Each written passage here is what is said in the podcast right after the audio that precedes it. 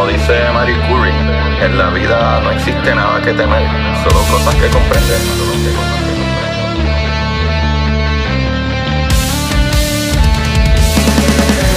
Recuerden correr y buscar la manera de aprender que más le divierta.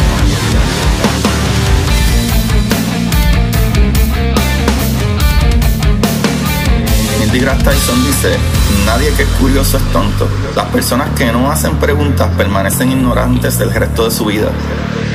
Y para ustedes, esto es curiosidad científica.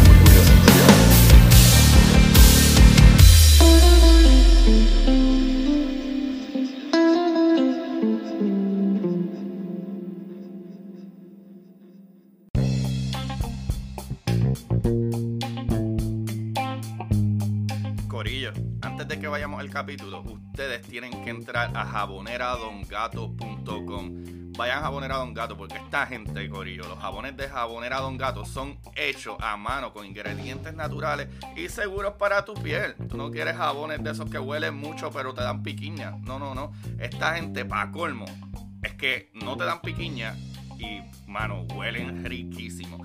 Vaya a jaboneradongato.com diagonal curiosidad científica podcast. Y mano, en el checkout pueden escribir el código curiosidad científica podcast para 10% de descuento. Dale para allá, dale para que huela bien rico.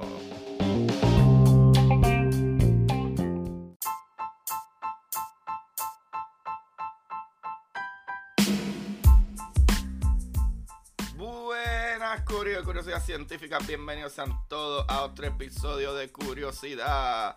Eh, espero que todos se encuentren bien. Mi nombre es Agustín Valenzuela, yo soy su host. Y, ¿verdad? Eh, qué raro empecé este episodio, ¿verdad? Todo el mundo está esperando que diga lo mismo. De... Bienvenido a Curiosidad Científica. Su host, Agustín Valenzuela. Qué porquería, Dios mío, señor. Es más, debería empezar esto, a grabar nuevamente. Pero nada, Corillo, bienvenidos nuevamente a otro episodio de Curiosidad Científica, donde hablamos de cosas maravillosas y cosas que parecen de extraterrestres, loco. En verdad que eh, el tema que vamos a hablar hoy, para los que no han leído el título, es ferrofluidos. Ferro, ferrofluidos, Corillo. Vamos a hablar de los ferrofluidos. Y una loquera, porque esta cosa eh, eh, eh, yo la he visto y la he visto hace tiempo. Hace un par de años he visto videos de estos, pero como que nunca me había dado a la tarea de buscar más información de ellos. Y lo escuché hace unos días y lo anoté de verdad en mi listita de cosas para hablar. Y hoy vamos a hablar de los ferrofluidos. En verdad, vayan a YouTube o, o googleen y busquen ferrofluidos y vean videos y fotos de esto. Esto parece tecnología extraterrestre, de verdad que sí. Que bueno, para otras especies que vivan en otros planetas, pues esto es tecnología humanoide extraterrestre, pues seríamos extraterrestres para ellos. ¡Ja, ¿Viste cómo lo cocho? Eh, Corillo. Mano, en verdad, en verdad que esto está bien loco. Vamos a hablar de ferrofluidos. Es un tema que no tenía nada de información al respecto, pero en verdad está bien cool. Me parece impresionante que esto es algo que desde 2770 y pico ya había alguien tratando de hacerlo. Y casi siempre pensamos como que no, es que ahora es que hemos avanzado en ciencia. Pero no, mano, por años y años y años hay gente, verdad, tratando de hacer experimentos y pensando en este tipo de cosas bien maravillosas. De verdad que nada, vamos a adentrarnos ya mismo en eso, pero no sin antes decirle gracias a todos los que le dan play semana tras semana y me soportan. Y, mano, eh, este episodio eh, estoy grabando, son varios episodios en la semana eh, corridos, incluso probablemente la entrevista que escucharon la semana anterior se grabó después de yo grabar estos varios episodios, porque yo soy tan y tan bueno y tan bueno con este programa que dijo, no la puedo dejar caer, porque es que la gente está esperándolo.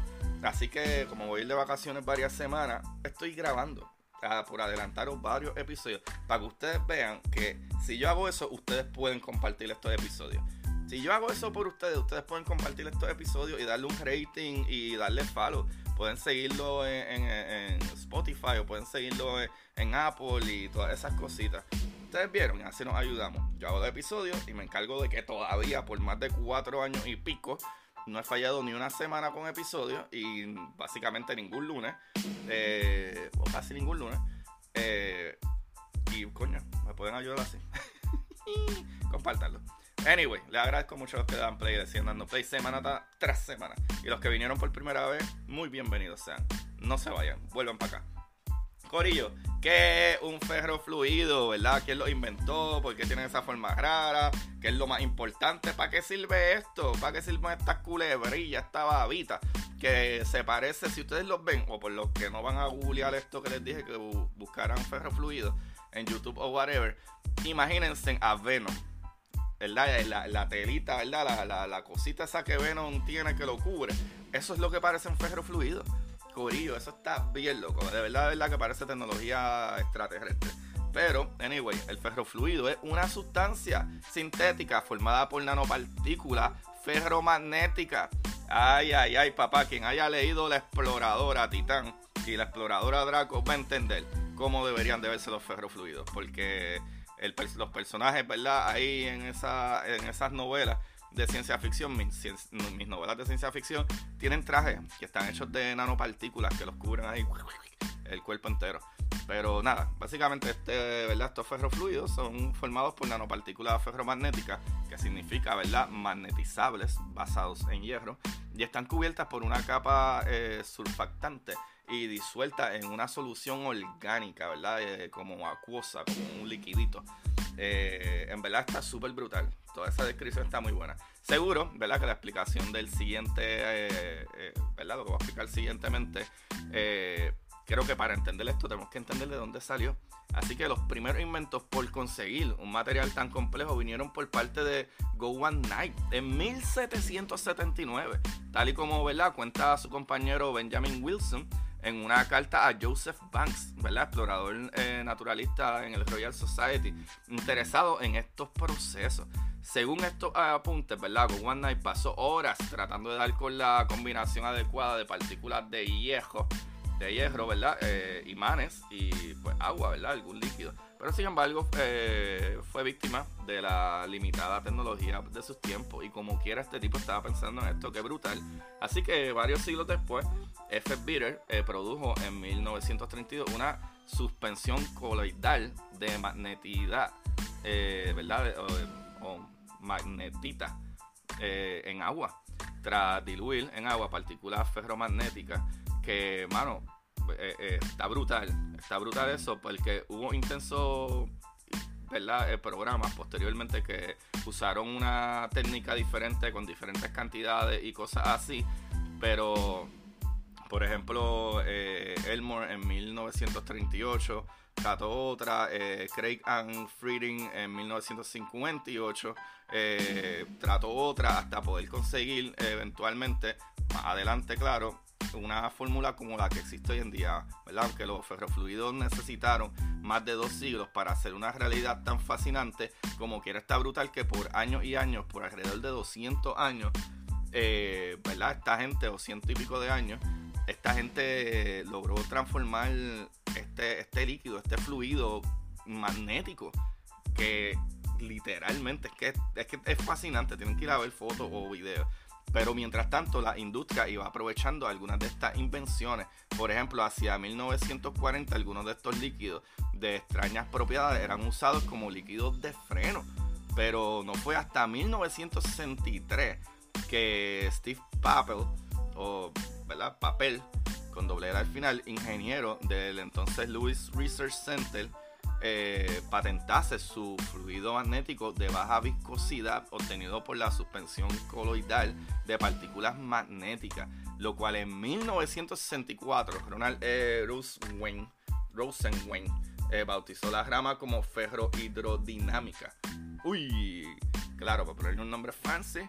Y un año más tarde, Steve Papel eh, ¿verdad? pasaba a trabajar para la NASA en varios proyectos con estos materiales estaban haciendo una nueva industria. Una que había tardado 186 años en materializarse. Y sin duda, Corillo, esto pone de manifiesto la importancia de la investigación a largo plazo. O sea, no todo se crea de la nada. Así que hay que empezar con ideas que uno no tiene ni idea cómo la va a sacar hasta que uno se hace las preguntas adecuadas y los procesos empiezan a funcionar. Porque a lo mejor, eh, ¿verdad? En un principio Nike tenía una idea de cómo crear esto, pero no tenía la tecnología eh, para lograrlo. Así que para entender la física detrás de este material es necesario comprender antes algo de física básica también, ¿verdad? Especialmente la fuerza involucrada en esta, ¿verdad? Este tipo de, de, líquido, el ferrofluido. Así que primero hay que entender la gravedad, que casi todo el mundo entiende esto, ¿verdad? Que es la que jala o tira objetos hacia el núcleo de la Tierra y los ferrofluidos pues no son una excepción. Luego tenemos la fuerza magnética, que tiene, bueno, sería realmente la fuerza electromagnética, pero sería la, parte magnética de la fuerza electromagnética, que tiene la particularidad de tener polos de atracción y repulsión, formando campos magnéticos, ¿verdad? Eh, tridimensionales en forma de burbuja.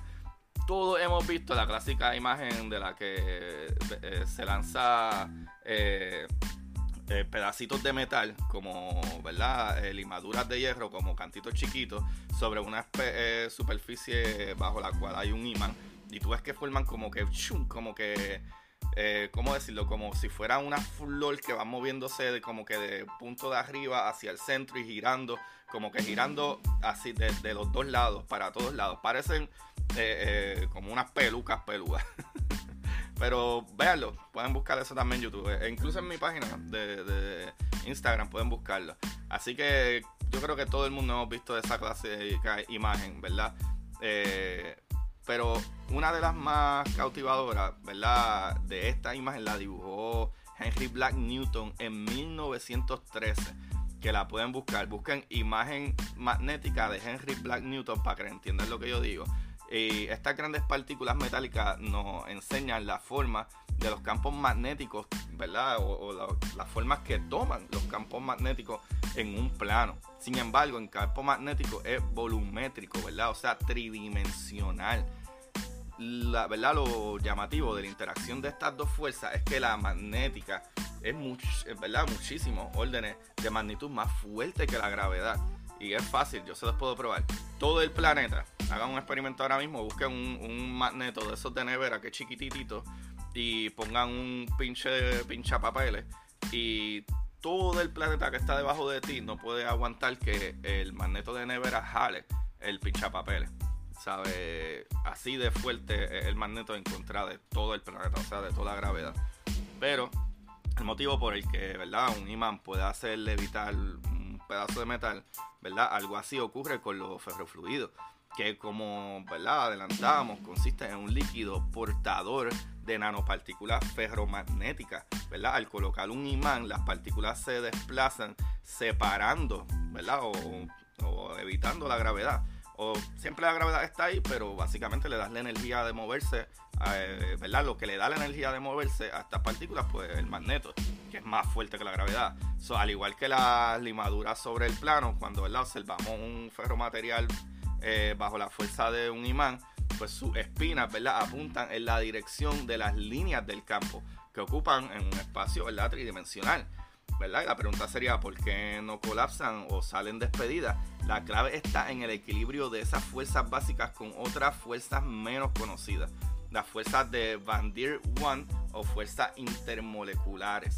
O sea que la, mezcla, el mix, ¿verdad? Que, que hacen esta gente o hicieron para, crear este tipo de líquido funciona de la manera perfecta, que imagino que ese era el problema que tenía primero eh, eh Nike, ¿verdad? Que no tenía ese, eh, ese mix perfecto. Ahora, las fuerzas de Van der Waals de atracción y repulsión de la limadura de hierro harían que éstas se magneticen y uniesen entre sí. Para eso, ¿verdad? Sirve el surfactante este cubre las nanopartículas ferromagnéticas e impide que se acerquen lo suficiente como para crear enlaces de, ¿verdad? Como enlaces de Van der Waals. O sea que básicamente ese líquido, esa surfactante, es el que evita que esas partículas se vayan para el Caribe o, ¿verdad? o que se comporten de manera diferente lo cual también estoy asumiendo que la cantidad de magnetización que se utiliza tiene que ser regulada para que funcione como uno quiere. Eh, porque si usa un magnetismo súper fuerte, probablemente, ¿verdad? Eh, eh, el líquido se moverá para algún otro lado, se quedará quieto, whatever. So, el resultado, ¿verdad? de esta, ¿verdad? Esta mezcla perfecta, ¿verdad? Son los conitos, conocidos como ferrofluidos que están equilibrados de varias fuerzas, como dije, ¿verdad? La gravedad que empuja todo hacia abajo, el magnetismo que ordena las nanopartículas a lo largo de las líneas del campo magnético, la fuerza de Van Wolfs del agua, ¿verdad? Que evita que las nanopartículas rompan la tensión superficial de la masa, el surfactante que aleja a las nanopartículas ferromagnéticas lo suficiente entre sí como para que no se agrupen y todas esas cositas es lo que crea eh, esto, eh, ¿verdad? Este ferrofluido. Está brutal, una loquera, porque, wow, son tantas cosas interesantes para crear una cosa. Y entonces ahí entraría la pregunta de, ¿y para qué queremos un ferrofluido? ¿Para qué nos sirve esto? Esa era una de mis preguntas que decía, bueno, esto se ve bien interesante para divertirte mirándolo, igual que los magnetos. No sé si ustedes han jugado con magneto en algún momento. A mí me encanta jugar, jugar con magnetos. Y si tienen un tubo metálico y plástico y tienen otros magnetos, y mientras más heavy los magnetos, mejor. De verdad que sí, es súper, súper divertido jugar con magnetos. Pero eh, ahí es que surge la pregunta. Yo decía, bueno, esto se ve súper nice. Esto definitivamente se puede utilizar en una película de extraterrestres. Pero ¿para qué sirve? Corillo esto está bien loco, porque esto sí que yo no sabía. Los ferrofluidos están presentes en la gran cantidad de aplicaciones, o en una gran cantidad de aplicaciones, más allá de servir, ¿verdad? De, como dije, de, videitos que son súper entretenidos. O sea, el, el cierre ferrofluido o mecanismo del sellado rotativo del líquido magnético es ampliamente usado en la industria para generar vacío en grietas. Eso yo no lo sabía. en ingeniería mecánica, los ferrofluidos se usan para reducir la fricción de varios componentes, ¿verdad? Un imán de neodimio se desliza casi sin rozamiento sobre una superficie cubierta por una capa fina de ferrofluido. O sea que usaría para cubrir las partes principales como si fuera con como uno tiene en, los huesos, ¿verdad? Este, por ejemplo, en la rodilla, que es un, como un liquidito, como un tipo de gel para que tu rodilla funcione bien y no esté chocando hueso con hueso, pues básicamente de esta manera se puede utilizar aquí, ¿verdad? En, la, en esta ingeniería mecánica, que, ¿verdad? E, e, esos imanes que se deslizan casi sin rozamiento sobre una superficie es porque están cubiertos por una capita fina de ferrofluido, lo que tiene aplicaciones en movimientos de pequeñas cargas, ejes, cojines y rodamientos, corillo. Eso está súper brutal. Entonces, desde hace casi cinco décadas, se usan eh, ferrofluidos para eliminar el calor de las bobinas de los altavoces. Es otra loquera más. O sea, la forma eh, cónica adoptada por este material es ideal para despejar eh, calor cuando el electroimán está encendido y se vuelve líquido cuando está apagado. ¡Qué brutal! Corillo, otra aplicación biotecnológica interesante en su ¿verdad? presencia en el contraste usado para la imagen en combinación con máquinas de resonancia magnética. O sea, eh, la velocidad con la que el ferromaterial regresa a su posición original es muy útil para analizar algunas imágenes del interior de tu cuerpo, ¿verdad? De nuestro cuerpo. Además, se han propuesto un tipo de propulsión pasiva, esto no, eh, no, no está funcionando ahora mismo, pero se ha propuesto ¿verdad? Eh, una propulsión pasiva para satélites diminutos, ¿verdad? Como los CubeSats, ¿verdad? Los satélites Cube, esos chiquititos, ¿verdad? Eh, basado en chorros de partículas ferromagnéticas, ¿verdad? Al escapar del ferrofluido una vez en órbita. O sea, sería una interesante alternativa basada en la propulsión iónica, ¿verdad? Los iones, que son partes de electrones que salen y se expulsan. Y pues de ahí, ¿verdad? La velocidad de expulsión crea, ¿verdad? Propulsión. Eh, eso está súper interesante, eso me gustó mucho. Y Corillo, el, el, número de usos y propiedades mejoradas de los diferentes materiales de ferrofluido sigue en aumento. O sea, es, de acuerdo a estos artículos, eh, que estaba leyendo, eh, esto se ha pensado para un montón de otras cosas, un sinnúmero de cosas. Está bien loco. Y lo más loco es cómo se ve. Los ferrofluidos se ven brutal. Y está brutal, está brutal que el de 1979, ¿verdad? Eh, Knight pensó en esto y trató de hacer, trató de hacerlo. Y está mucho más loco, mucho más loco que años después, ¿verdad? Por personas como Henry Black y que, tuvo, tomó una imagen de como que el campo magnético y mucho más allá, después se reforzó y ahora mismo es eh, un material, ¿verdad? El ferrofluido un material que es, que es común, en la ingeniería se está utilizando comúnmente y básicamente solo con las bases físicas, el entendimiento de cómo funciona la física, tanto del magnetismo, la gravedad y de cosas, ¿verdad? Materiales que entendemos, ¿verdad? Como, como el agua y, ¿verdad? Un tipo de aceite y, cosas que evitan que los magnetos, ¿verdad? Los, imanes, ¿verdad? esas partículas de, acero, ¿verdad? Magnetizadas, eh, se peguen. Es como, wow, esto es un líquido, se mueve como un líquido, pero es un sistema completo allá adentro. ¿Sabes? Lo que es... Eh, eh, el conocimiento de la física, loco, lo que es el entender cosas tan brutales y tan detalladas y nos llevan a estas cosas maravillosas. Yo no sé ustedes, pero ustedes deben de ir a googlear ferro fluido. Las imágenes y los videos de esto, les digo, se van a recordar de Venom. Sí, de verdad, verdad, esto, esto en verdad, Venom el que escribió Venom tiene que haber visto videos de Ferro Fluido antes de inventarse ese personaje a principios de 2900 o whatever, cuando fue que salieron los primeros personajes de Venom. Es más, escríbame, ¿cuándo fue, verdad, estos de, de cómics? Díganme cuándo fue la primera vez que Venom apareció en el universo de Spider-Man.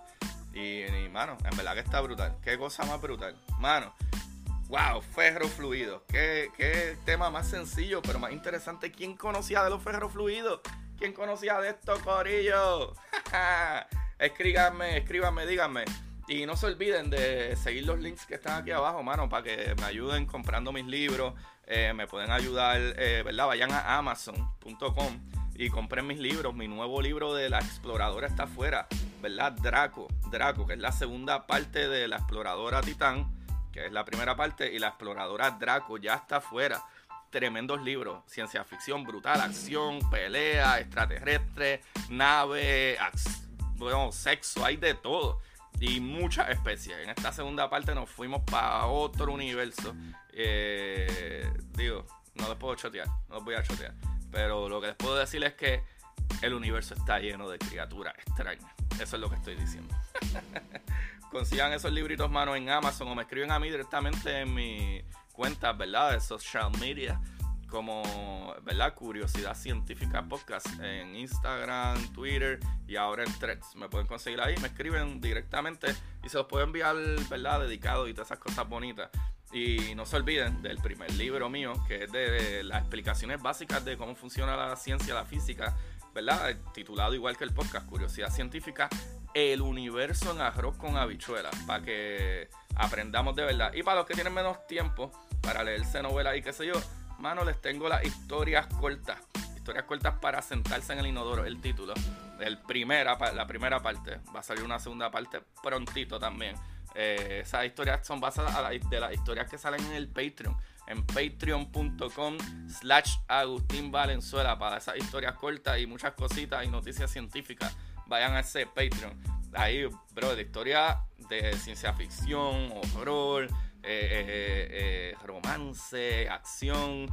Bueno, hay unas historias que hasta yo termino de escribirla y digo, wow, espérate, déjame darme un break porque eso estuvo intenso, estuvo intenso. Mi mente se puede ir a lugares bastante oscuros. Así que dale para allá, dale para el patreon.com slash Agustín Venezuela para que se lo goce. Y nada, mano. vamos a seguir para adelante. Sigamos para adelante con los episodios. probablemente después de este episodio ya estaré de vuelta. Y, mano, eh, espero que mañana pueda grabar con Jorge Vélez, que para ustedes sería el pasado, porque el episodio de Jorge Vélez va a salir antes que este. Viste como si puedo viajar en el tiempo. ah, Steve Hawking, tú no sabías lo que decía. Yo sí puedo viajar en el tiempo y viajar al pasado. Corillo, gracias, gracias. Como siempre, busquen la manera de aprender y que más les divierta. Chequeamos.